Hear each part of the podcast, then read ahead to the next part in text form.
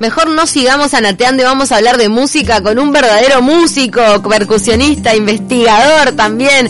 Nick Barnicho está en contacto con nosotras.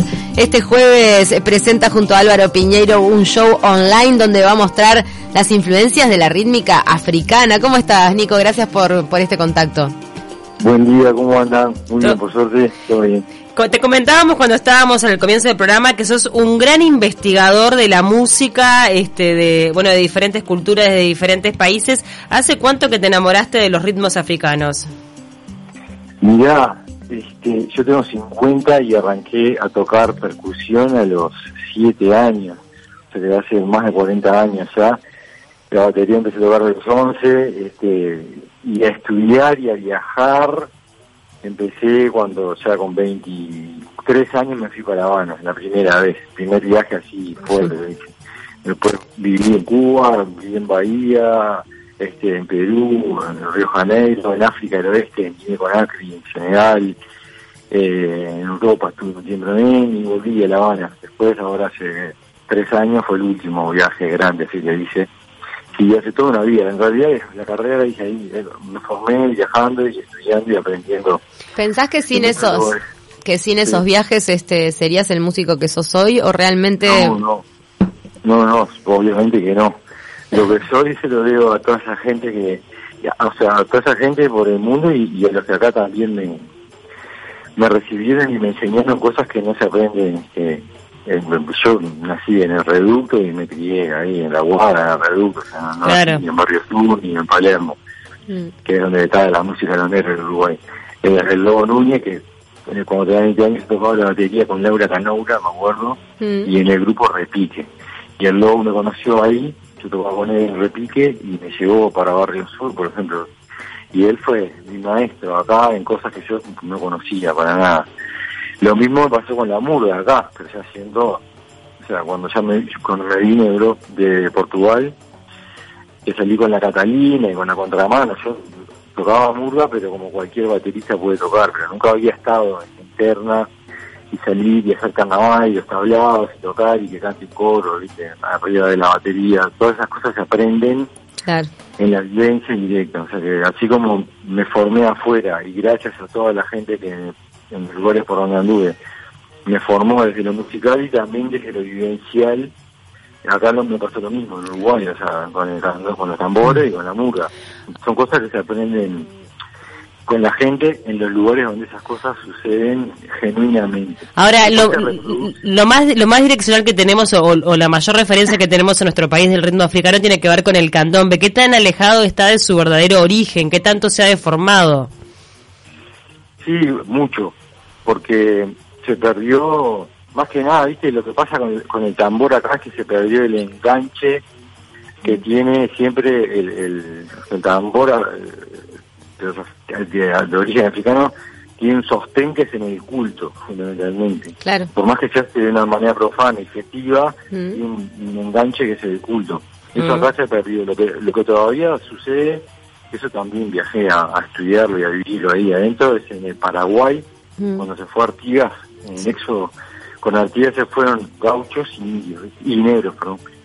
Mm. Cuando llegaron allá los separaron y hay una comunidad de negros que, llegó con Artigas de Paraguay que se llama los Cambacuá, mm. que mantienen el culto a San Baltasar como se cultuaba acá. Mirá. Mira que Así que ahí sí se puede, si uno viaja, escuchar el, el, sonido más original de cómo llegó el candombe a nuestro país.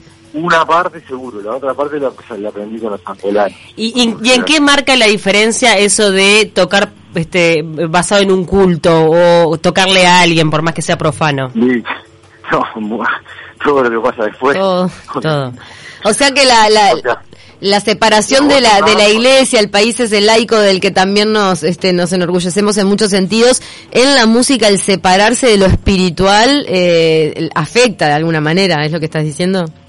No, no lo afecta, lo hace diferente. Hay, o sea, por ejemplo, la iglesia tiene también una intensidad en los Estados Unidos, los negros, los gospel, ¿no? Ceremonia gospel, y este, no tiene que ver con una misa de la que vamos, nos podemos ir nosotros acá en Montevideo. ¿Sabés que ayer estaba justamente hablando, Nico, que, que el tema del canto de los negros en Estados Unidos y el gospel a través de los rituales religiosos, eh, justamente se hizo tan tan bueno y tan impresionante porque les prohibieron el tambor?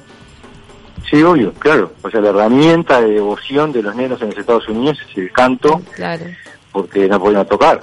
Pero digo, a través del canto lo que lo que generaban es ese link Mm. con la devoción y con el culto. O Claro. sea, ese es el tema, el punto de partida que yo te decía. Claro. No se toca para festejar un cumpleaños. Claro. Me refiero a la música de origen africano. Sí. Se toca para cultuar, para una cosa superior. Para adorar. A cualquiera de los que están tocando, invocar, etcétera Mm.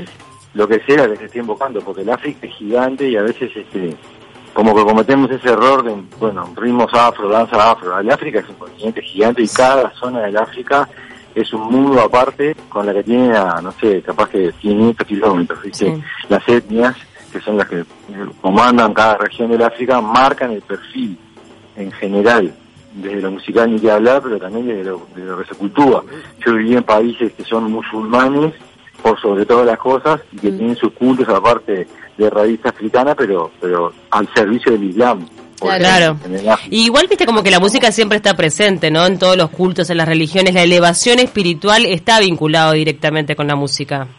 Y sí, sí, es, la es como la, la, la- la manera de manifestar, ¿no? O sea, me imagino, yo no sé, en el caso mío que eh, agarré más por este carril de, de la percusión, me fui encontrando obviamente con eso, es una cosa que se repite siempre, que es que el tambor no existe por sí solo, existe como una herramienta que lo que hace es enganchar al cantante con el que está bailando, que va a ser este, el que va a traer, a- acorde a las virtudes del cantante y del tamborero, a esa entidad que se está cultuando, a la ceremonia en general. Un nexo. Es- Sí, claro, sí. El tambor es como el, el link entre el cantante y el, y el bailarín. Nico, y ya que, que, estás hablando de justamente de ese, de, de ese nexo que genera el, el tambor, pero el tambor también es vibración. Eh, ¿Cómo haces con esto de, de, de lo remoto? Porque, no sé, por lo menos a mí me pasa que no me es para nada lo mismo ir a las llamadas que verlas por televisión, porque la vibración del tambor a uno le llega a una forma que, que, que tiene mucho más que ver con eso que vos decís, con la resonancia en lo espiritual, que de repente con lo que uno puede estar racionalizando de lo que escucha. ¿Cómo haces para atravesar la pantalla con todo esto que, que aprendiste, que volcás en tu música? Bueno, en realidad ahí eh, el- lo que el que tiene que hacer el esfuerzo es el que está en el otro lado de la pantalla. Yo toco y sigue siendo lo mismo. Se pierde ese, claro, esa vivencia directa del que está recibiéndolo, eh, que puede estar a dos metros tuyos si está en un boliche o a cinco si está en teatro, ponele, o en lo que fuera. En, en, en este caso, en este momento, donde todos los contenidos se tienen que volcar de una manera más virtual, mm. este se hace un poco más este frío ese ese coloquio sí tal cual también lo que está bueno viste es que vos podés apreciar el show de distintos lugares y estar al detalle de un montón de cosas que cuando vos vas al bar a ver a alguien tocar o un concierto o acompañar a cuatro tambores vos estás en un lugar y estás percibiendo una parte de todo lo que está el global que está pasando viste Sí. entonces, lo, que lo, la ventaja que te da la pantalla es que vos ves el global, que cuando estás ahí al lado te lo perdés. Ahora, totalmente de acuerdo contigo que hay una cuestión de energía y de que eso que te pasa cuando estás al lado de la persona que está tocando que, que se pierde, se pierde un poco. sí. Y bueno, y estás un poco preocupado con, con toda esta situación que se está viviendo a nivel mundial y el hecho de que capaz va a pasar un tiempo largo hasta que puedas volver a viajar, a recorrer, a conocer, este, a estudiar de forma presencial. Mm. En realidad, la verdad, la verdad, la verdad, Ah. es que yo creo que, o sea, por suerte, gracias a Dios y a las costumbres sanitarias que históricamente tiene el Uruguay, este, creo que el Uruguay este, pa- pasó el coronavirus y no, y no pasó nada, por suerte. O sea, llevamos dos meses de cuarentena este, y fallecieron lamentablemente, pero digo, fallecieron 20 personas, que si vas a las cifras de lo que pasó en otros lugares es, es la nada mismo. Entonces Sí, creo pero- que en este momento lo que hay que empezar a ocuparse y ver de qué forma llevar adelante eh, con los- todos los cuidados posibles es el empezar a reinsertar a la gente en el cotidiano. Porque es una cosa que yo estoy viendo, la gente se, se atrincheró y se asustó y está bien y tomó las precauciones y las cautelas que había que tomar, pero a veces de más y se viene el frío y se viene una, una época del año que el Uruguay ya de por sí se queda quieto y se encierra. Se guarda. Sí, se va a hacer muy largo esto y no es necesario, ya está, se demostró que o sea, no hay que salir a, hacer desastres por ahí, pero bueno, creo que hoy más que el estar pidiendo a la gente que se cuide es empezar a, generar las condiciones y, las normativas, etcétera, que es, lo que está sucediendo, ¿no? Claro, igual viste que el sector artístico es el que se ve como más resentido, parece que lo último que se va a normalizar van a ser los encuentros, ya sea musicales, teatrales, hasta el cine. Bueno, no importa, pero que la gente salga, o sea, a ver, todo va a llegar. ¿eh?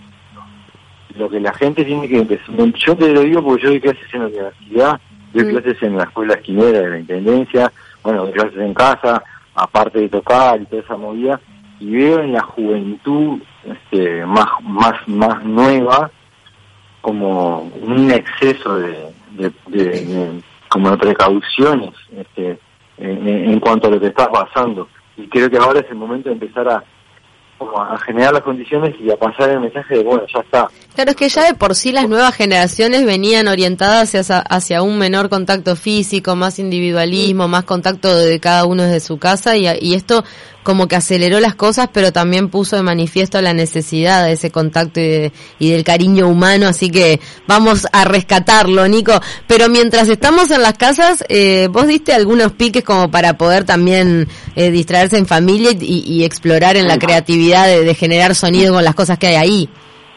Sí, es verdad. Viste que cuando arrancó, ya llevamos dos meses con este sistema ¿no? de, la cuarentena y obviamente hubo que cuidarse y estuvo perfecto y por suerte salió muy bien. Me refiero al país. Entonces, en ese momento, al principio, las redes eran, claro, un vertedero de contenidos de la gente que estaba en casa y bueno, tiramos para adentro de un poco, ahí yo me metí un poco por fuera y tranquilo. Mm. Cuando calmó un poco esa euforia, empecé a colgar cosas y, y, uno de los momentos que capaz que más lúdico fue cuando unos contenidos que se había armado el año pasado con la Chasquigún, que es un grupo de percusión que se surgió de la de este de la escuela esquinera, este lugar que el de clase para la Indonesia. Mm. Lo de lo sé, pasaba el link de YouTube primero mostrando, eran poner 30 tipos tocando juntos.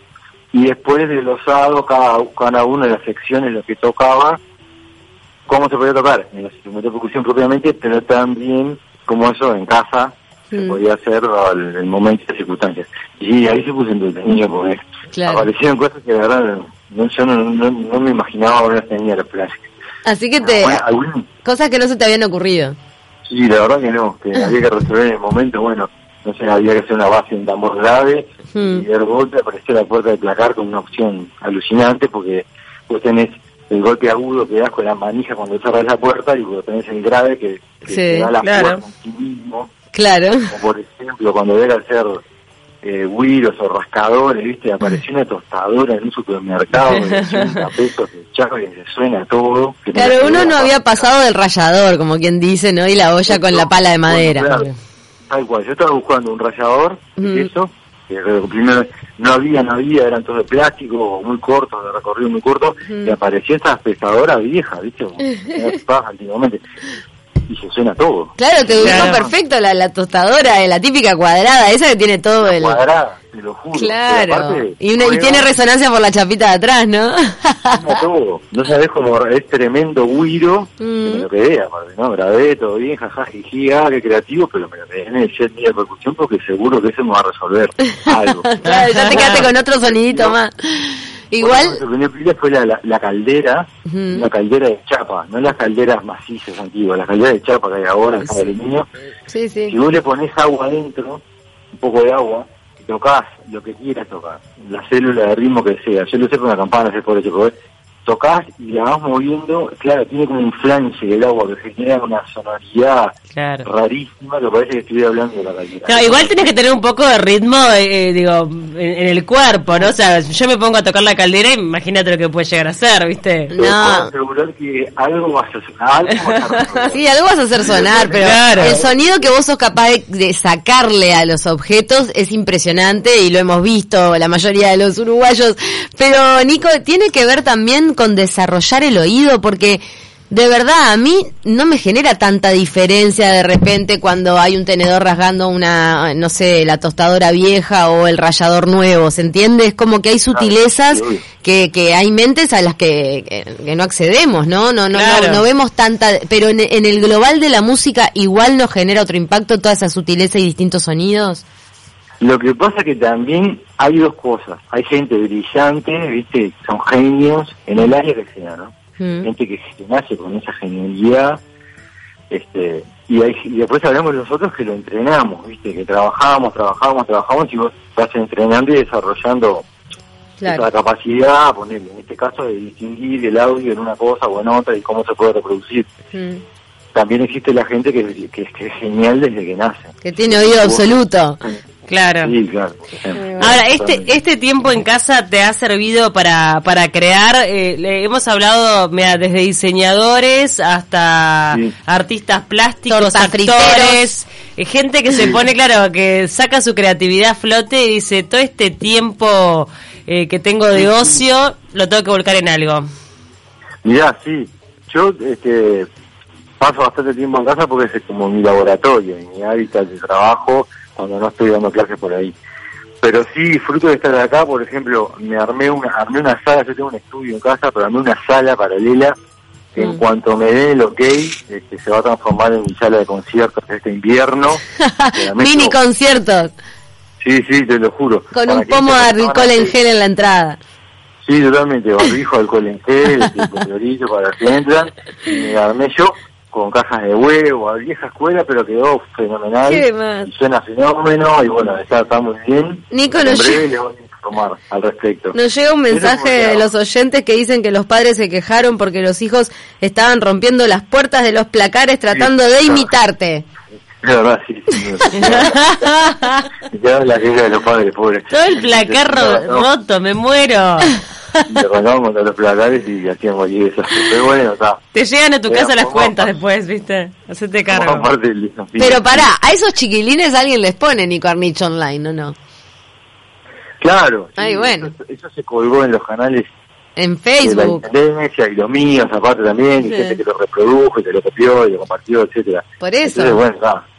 Los niños, viste cómo son. O sea, veían que había para tocar, ponele adentro de un vasito o pegarle un placar y pobre. Y claro, le, a un niño le das algo para, o sea, libre albedrío, para que pueda pegarle algo. Obvio. Y aparte, ah, hay que aguantar, porque uno lo pone ahí para que el chiquilín se distraiga una o dos horas con algo de calidad.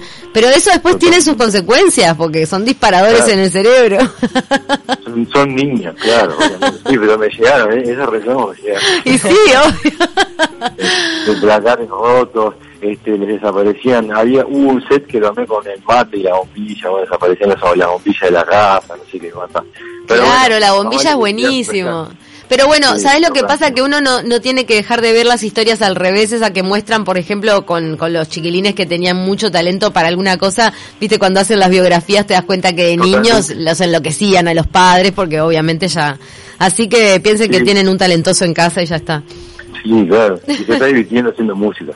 no importa. Claro. E, e, es, sano por ese lado. Bueno, entonces te, armaste como un, dentro de lo que es tu casa, tu laboratorio, te armaste algo este que tenías en mente. Me armé una sala 2. O sea, yo tengo una sala que es la sala hmm. pro que tengo en casa. Sí. Que está en la parte de abajo, mira. Y armé donde, donde se ve el garaje de la casa, una sala B, digamos, que es la sala para conciertos, que quedó buenísima, que suena fenómeno y que es donde en, cuanto digan, bueno, este, se pueden juntar de a 10 personas, ¿viste? Cuando habiliten los gimnasios. Claro. Bueno, ya. así que vas a hacer encuentros en tu casa. Sí, totalmente. Un poco ya se está moviendo. ¿A través de qué? Lo voy a convidar, obviamente, están invitadas. Bueno, eh, obviamente avisanos cuando empiecen esos encuentros, cuando tengas fecha, horario y todo lo demás, este, porque va a estar buenísimo verte bien de cerquita lo que se puede llegar a disfrutar eso. Está bueno porque aparte es en casa mismo y es en el estudio y ven toda la Y 10 personas, o sea, eso, eso, es muy VIP. Vos ya te habías hecho, fuiste de los que arrancó por los formatos más pequeños para poder disfrutar de toda la sonoridad, pero bueno, esto ya es el sumo con el Super el que se hacía por auriculares. Sí, ese también era como para, empezó siendo un show para 25 personas. Por eso. Terminó siendo para 60, pero era por auriculares y al lado mío. En este caso es en casa. Y aparte, lo bueno de esto es que el show que se comparte es el Afrobeat, pero se toca en- y, y se- y la gente pregunta lo que quiera. O sea, me ves tocando un instrumento que no sabes lo que es, termina la música y preguntas, ¿y eso qué es?